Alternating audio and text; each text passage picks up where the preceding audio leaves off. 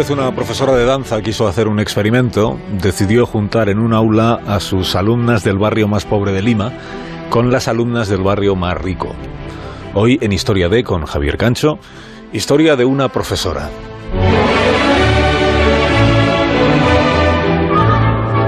El vals de las flores de Tchaikovsky suena en un aula sencilla pero con espejos y barras de madera colocados quizá con más voluntariedad que acierto. Es una escuela pública de Perú. Es una escuela donde el horizonte no se ve por las ventanas. Allí el horizonte depende de los profesores.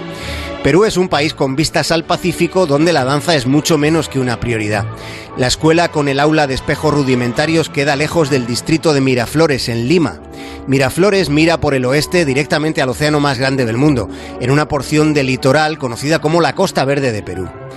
En Miraflores sí que hay alguna escuela de danza con las barras y los suelos de madera y los espejos meticulosamente limpios y ubicados en el espacio para poder detener el tiempo del movimiento de la danza.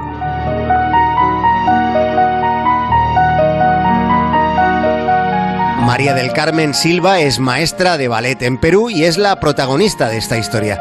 María del Carmen es la precursora de una idea formidable. Integra en una misma compañía de aprendizaje de danza a las alumnas del barrio periférico y pobre con las de otro taller que está en una de las zonas más ricas de Lima. Está convencida de que es una experiencia enriquecedora para todos. María del Carmen perteneció durante más de una década al Ballet Nacional de su país y ella cuenta que hacer danza en Perú es muy inaccesible. Hay que comprar mallas, leotardos, zapatillas de punta que se importan del extranjero y eso es demasiado dinero para una familia de ingresos medios en Perú. Es carísimo, o sea, para nosotros es imposible, es, es, demasiado caro. Entonces se convierte en algo elitista para la gente que realmente puede comprar las zapatillas, puede comprar su mallita, puede comprar lo que necesita para... Las clases son caras. La voz de María del Carmen, la voz de la mujer que da clases gratis a las niñas de la periferia. Para esas chiquillas, esas clases son el acontecimiento de su semana, pero también para sus familias.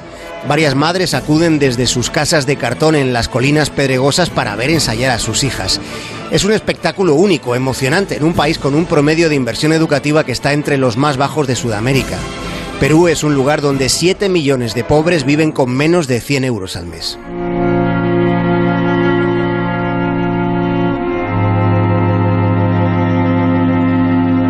Se llama Elcira Ruiz y es una mujer que lleva a sus dos hijas a la clase de María del Carmen Silva. El marido de Elcira se está quedando ciego, pero ha podido atisbar los movimientos de sus hijas en los vídeos que se graban de las actuaciones de las niñas.